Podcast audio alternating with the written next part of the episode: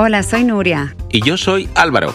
Bienvenidos a Tumble, el programa donde exploramos historias de descubrimientos científicos. Y hoy vamos a hablar sobre el asteroide que mató a los dinosaurios. Por fin, ya llevamos unos cuantos episodios de este podcast y todavía no habíamos tocado este tema. Y además, tiene que ver con México. Yes, pues llegó el momento. Vamos a ir atrás en el tiempo. Todo ocurrió hace 66 millones de años, cuando un asteroide chocó contra la Tierra y puso todo patas para arriba. Muchos de ustedes, nuestros oyentes, nos han preguntado por qué ya no existen los dinosaurios. Los dinosaurios dominaron nuestro planeta durante 160 millones de años, pero desaparecieron de un día para otro. Sí, recuerdo que cuando yo era pequeño era uno de los grandes misterios de la ciencia. La gente hablaba de eso todo el tiempo. Claro, y desde que descubrieron los fósiles de dinosaurios, los científicos han estado preguntando por qué ya no están entre nosotros. Se habló de muchas teorías, pero la explicación más aceptada es que un asteroide mató a los dinosaurios y su impacto dejó un cráter gigante en la costa de lo que hoy es México. Este cráter es tan importante que hasta tiene nombre propio. Se llama Chicxulub, es un nombre maya. Y aquí está la pregunta de nuestro oyente, Lucien. Where did the asteroid that killed the dinosaurs come from? I think scientists can figure it out by looking at the crater. Y hoy esta pregunta nos la traduce nuestro hijo Adrián de 7 años. Adelante, Adrián. ¿De dónde vino el asteroide que mató a los dinosaurios? Yo creo que si los científicos miran el cráter, pueden averiguarlo. Ya era hora que presentáramos a Adrián en este podcast. Después de todo, él fue nuestro primer oyente. Y muy buena pregunta la de Lucien. Entonces, ¿este asteroide, como bien dice el nombre, vino de los astros, del espacio? No es que apareciera de la nada. Sí, pero queremos entender cómo impactó en nuestro planeta. Preguntemos a nuestros oyentes, ¿de dónde crees que pudo haber salido el asteroide que acabó con los dinosaurios? ¿Y cómo se enteraron los científicos? Piénsalo y en un momento volvemos a la explicación que tiene la ciencia sobre el impacto de este asteroide.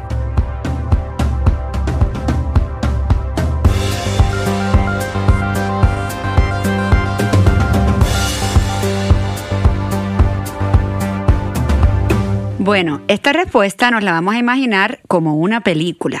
¿Qué? ¿Película? No estoy preparado. Me falta ponerme mi traje y gorra de director de cine. Un momento, por favor. Esto es un podcast, así que no tienes que cambiarte de ropa. Vamos a ver el viaje del asteroide desde el principio hasta ese final dramático que acabó con el 75% de la vida en el planeta. Oye, pero aún no ha comenzado la película y ya me estás haciendo spoilers. Luces, cámara y acción. Comencemos en un tiempo muy, muy lejano, en un cinturón de asteroides también muy lejano. Imagínatelo, hay dos asteroides gigantes que se están moviendo por las partes exteriores del cinturón de asteroides, entre Marte y Júpiter. Son los restos de la construcción de nuestro sistema solar. Y un día, ¡boom! chocan. La fuerza de este choque rompe los dos asteroides en miles de pedazos y los restos se separan de ese cinturón a toda velocidad con dirección a la Tierra. Pero la Tierra está muy lejos del cinturón de asteroides. Entonces ese viaje toma decenas de millones, tal vez cientos de millones de años. Cuando finalmente llegan a la órbita de la Tierra, algunos de esos pedazos golpean la Luna, pero hay uno que mide alrededor de 6 a 7 millas de ancho o entre 10 y 15 kilómetros de ancho y choca directamente contra la Tierra a 27 mil millas o 43 mil kilómetros por hora. ¿Cómo? Eso es 48 veces más rápido que un avión. Me estoy mareando con tantos números. Bueno, pues hay más. El asteroide impacta en el Golfo de México y hace un hueco gigantesco en la Tierra de 90 millas de ancho, o lo que es igual, 144 kilómetros. Después del impacto, la Tierra cambia para siempre. Las rocas del agujero se desplazan de un lado a otro y después se unen y forman un anillo de montañas. Imagínate a los pobres dinosaurios viendo a esa bola de fuego acercarse a ellos a toda velocidad. ¡Hey, T-Rex! ¿Qué tal, Triceratops? Hace calor, ¿no? Será esa bola gigante de fuego que viene hacia nosotros y... Ese impacto provoca un tsunami, incendios forestales y forma gases que nublan el cielo. Estas nubes de gas transforman la atmósfera y bloquean la luz del sol. La temperatura baja y la tierra se enfría. Al no haber luz, todas las plantas mueren. Hay un colapso en la cadena alimentaria y al final el 75% de la vida en la Tierra se extingue. Algunas especies sobreviven, incluidos los dinosaurios aviares, que ahora conocemos como pájaros, cocodrilos, ranas y más. Y lo más importante, sobreviven pequeños mamíferos que se parecen a los roedores. Estos son nuestros antepasados que van a evolucionar y reemplazarán a los dinosaurios como las criaturas que dominan la Tierra. Ah, ahora en serio, ¿estás contando una historia real o te la has inventado? No, claro que no. Todo lo que te estoy contando tiene su ciencia. Desde hace décadas, los científicos han estado rastreando evidencia en la Tierra y en el espacio para reconstruir este momento tan triste que ocurrió hace 66 millones de años. Y Sean Gulick es uno de ellos. Cuando era niño me fascinaban los dinosaurios y quería ser paleontólogo. ¿Y qué hizo? ¿Lo logró? No, Sean no es paleontólogo. En realidad estudia las rocas, que nos dicen más sobre el destino de los dinosaurios que los mismos fósiles. Los fósiles fueron solo la primera pista de que algo había salido muy mal y le pedimos a nuestro amigo José que nos tradujera al español todo lo que nos contó Sean. Nos dimos cuenta de que hubo una extinción porque todos estos fósiles desaparecieron al mismo tiempo en todo el mundo. Un momento. Entonces, ¿alguien vino y se robó todos los fósiles de dinosaurios al mismo tiempo? No, se refiere a que desaparecieron del registro rocoso, que esencialmente es la historia de la Tierra. No es posible encontrar fósiles de la época de los dinosaurios más allá de una cierta parte de la edad de piedra. Es como si alguien hubiera dibujado una línea en el tiempo que los dinosaurios no pudieron cruzar, y unos geólogos encontraron esta línea en las rocas. Y descubrieron en España y en Italia que había una capa límite, justo en el momento en el que ocurre la extinción. Esa capa límite entre los dinosaurios y la próxima ola de evolución contenía un metal muy particular que se llama iridio. que normalmente no está presente en niveles muy altos en la superficie de la Tierra, pero sí está en los asteroides. ¡Guau! Es como si hubieran encontrado un extraterrestre pero sin antenas ni cuerpos verdes. Un metal extraterrestre espacial. Esta capa de iridio en realidad está por todo el planeta, como una fina capa de polvo. Así que entendimos que esta capa tenía que haber venido del espacio exterior. Vale, ya lo entiendo. Es decir, que encontraron una capa de polvo espacial en las rocas que se creó alrededor de la época en la que los dinosaurios se extinguieron. Y esa es la evidencia del asteroide. Exacto. Pero había muchas teorías diferentes para explicar qué mató a los dinosaurios, y la teoría del asteroide necesitaba más evidencia. Entonces nos surgió una gran pregunta. ¿Dónde está el cráter? Yo también me lo hubiera preguntado. Si hay una roca espacial gigante que deja un polvillo por toda la Tierra, mm, tiene que haber una marca de esa roca en alguna parte. Los científicos buscaron en todas partes y usaron diferentes tipos de imágenes para mostrar lo que estaba bajo las rocas de hoy. Al final encontraron un círculo gigante hundido frente a la costa de la península de Yucatán, en México, y fueron allí para responder estas preguntas. ¿Cómo es este cráter? ¿Cuáles fueron los procesos que hicieron que este cráter que impactó en la península de Yucatán provocara la extinción de los dinosaurios y el 75% de la vida de la Tierra? En otras palabras, ¿fue ese impacto suficiente para causar una extinción masiva? Para responder esta pregunta, los científicos tuvieron que armar la historia del asteroide y medir el impacto que pudo tener en la Tierra. Ahora los efectos son bastante claros. Con tanta evidencia, los científicos concluyeron que sí, el efecto de un asteroide golpeando la Tierra fue suficientemente grande como para matar a los dinosaurios. Fue un asteroide muy malo. fuera, fuera fue horrible, pero las teorías científicas siempre están bajo cuestionamiento y siempre se quiere obtener la evidencia más sólida posible.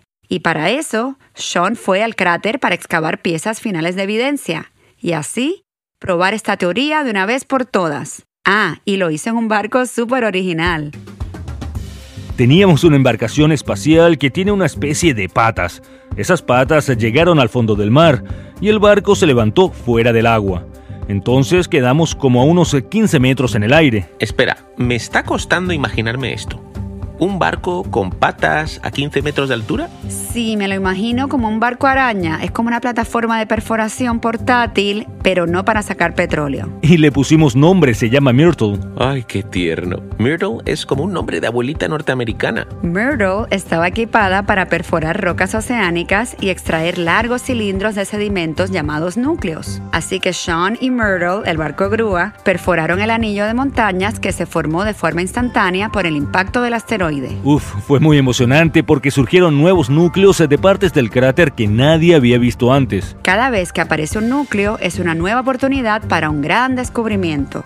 No, no siempre descubres algo sobre los núcleos de forma instantánea, pero a veces sí. Pero en una de esas veces, Sean supo que había encontrado el tsunami, esa ola gigante que provocó el impacto del asteroide. Y todo fue porque el núcleo tenía una capa de arena. que podría ser lo suficientemente grande como para dejar restos de arena sobre la parte superior del anillo de montañas. Pues nos dimos cuenta de que tenía que ser un tsunami de una altura increíble para que pudiéramos mirarlo y decir wow. Es decir, no sé qué otra cosa podría haber provocado ese impacto que no sea un tsunami. Qué increíble. Poder ver en las rocas algo que sucedió hace millones de años. Así es, y desde el primer día. Brutal. Pero la evidencia más importante la vieron después. Después de mucho trabajo en el laboratorio fue que pudimos decir con exactitud que había una capa de iridio en el cráter.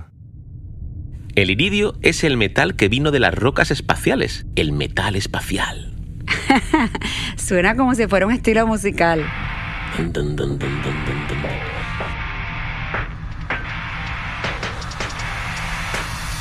Señoras y señores, Iridio y sus rocas espaciales en concierto. No se lo pierdan.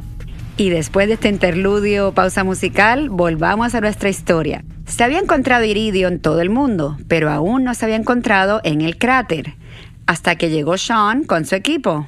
Realmente necesitas evidencia. No hay nada mejor que encontrar una capa de iridio de 66 millones de años en el mismo cráter. No hay duda de que todo ocurrió al mismo tiempo. ¡Wow!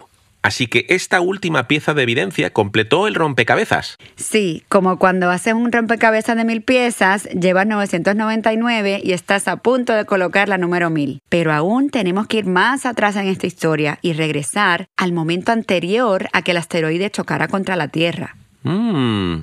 ¿Y eso cómo se estudia? Tenemos todas las pistas en las rocas de cuando el asteroide chocó contra la Tierra, pero ¿hay alguna pista en el espacio? ¿Algo que permita saber de dónde vino? Aquí hay más incertidumbre si lo comparamos con todo lo que se sabe sobre el momento en el que el asteroide chocó contra la Tierra. La evidencia la encontró un grupo de astrónomos que estudian cómo se mueven los asteroides por el universo, en lo que se conoce como el cinturón de asteroides. Así lo explica Sean. Es como dar un golpe a las bolas que están en una mesa de billar y que luego se mueven por toda la mesa. Después hay que intentar rastrear de dónde vienen. Mm, ya entiendo. Es como tratar de reconstruir cómo se deshizo ese pequeño triángulo de bolas de billar, pero imaginándonos que esto es en el espacio, hace millones de años y el taco con el que se golpean es mucho más grande, claro. Lo es, pero sabemos de qué está hecho nuestro asteroide, porque no todos tienen los mismos materiales. Con esta pista, los astrónomos pueden rastrearlo hasta un grupo concreto del cinturón de asteroides. Hay mucha información sobre esos grupos que están por todo el universo y se sabe qué es lo que hizo falta para que ese asteroide enorme terminara en una órbita de la Tierra. Pero la ciencia no se ha puesto de acuerdo sobre el origen del asteroide que acabó con los dinosaurios, y todavía hay un debate sobre en qué momento nació. Aunque los científicos están bastante seguros de que ese asteroide fue la mezcla de otros dos que explotaron en algún momento. Bueno, que haya un choque que expulse algo que acabe en el sistema solar interior no es tan raro, pero que un choque lograra crear un asteroide de varios kilómetros de ancho que impactara contra la Tierra es muy poco probable. Y los dinosaurios tuvieron tan mala suerte de estar ahí cuando eso pasó. Qué triste. Si al menos hubieran tenido mi pata de conejo de la suerte. Sí, muy triste. Fue muy malo para los dinosaurios, pero eso trajo muchos cambios en la evolución y en el planeta. En otras palabras, podríamos deberle nuestra existencia a ese asteroide. Sacó a nuestra competencia y le dio a los humanos el espacio para evolucionar. ¿Quién sabe cómo se vería el planeta si Chicxulub nunca hubiera sucedido? Estaríamos aquí para verlo. Bueno, visto de esa forma, Sí, ya sabes, cuando una puerta se cierra, una ventana o un universo se abre. Entonces, ¿cómo crees que se vería nuestro planeta si el asteroide no hubiera golpeado la Tierra hace 66 millones de años? Puedes hablar de este tema con tu familia y amigos o intenta escribir una historia al respecto. ¿Podrían haber evolucionado los dinosaurios? ¿Y crees que podríamos acercarnos a ellos? Comparte tu historia con nosotros en tumblepodcast.gmail.com. Nos encantaría leerla. Además, no olvides enviarnos tus preguntas sobre ciencia también a nuestro email, tumblepodcast.gmail.com y si quieres puedes mandarnos una nota de voz y la podemos poner en el programa. Gracias al Dr. Sean Gulick, profesor de investigación en la Escuela de Geociencias de Jackson y codirector del Centro de Habitabilidad de Sistemas Planetarios de la Universidad de Texas en Austin. Un agradecimiento muy especial a José Pinochet por ser la voz de Sean en este episodio de Tumble en español y a nuestro hijo Adrián por traducir la pregunta de Lucián. Estamos muy orgullosos de ti. Y una última cosa, no te olvides de suscribirte, valorarnos y dejarnos una reseña en Apple Podcast o en otras plataformas de streaming.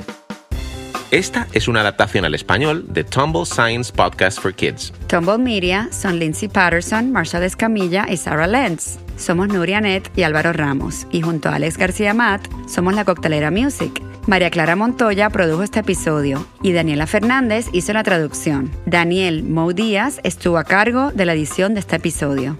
Gracias por escuchar. Suscríbete a Tumble en español en tu plataforma de podcast favorita para escuchar más historias de descubrimientos científicos. ¡Hasta, la próxima, exploradores!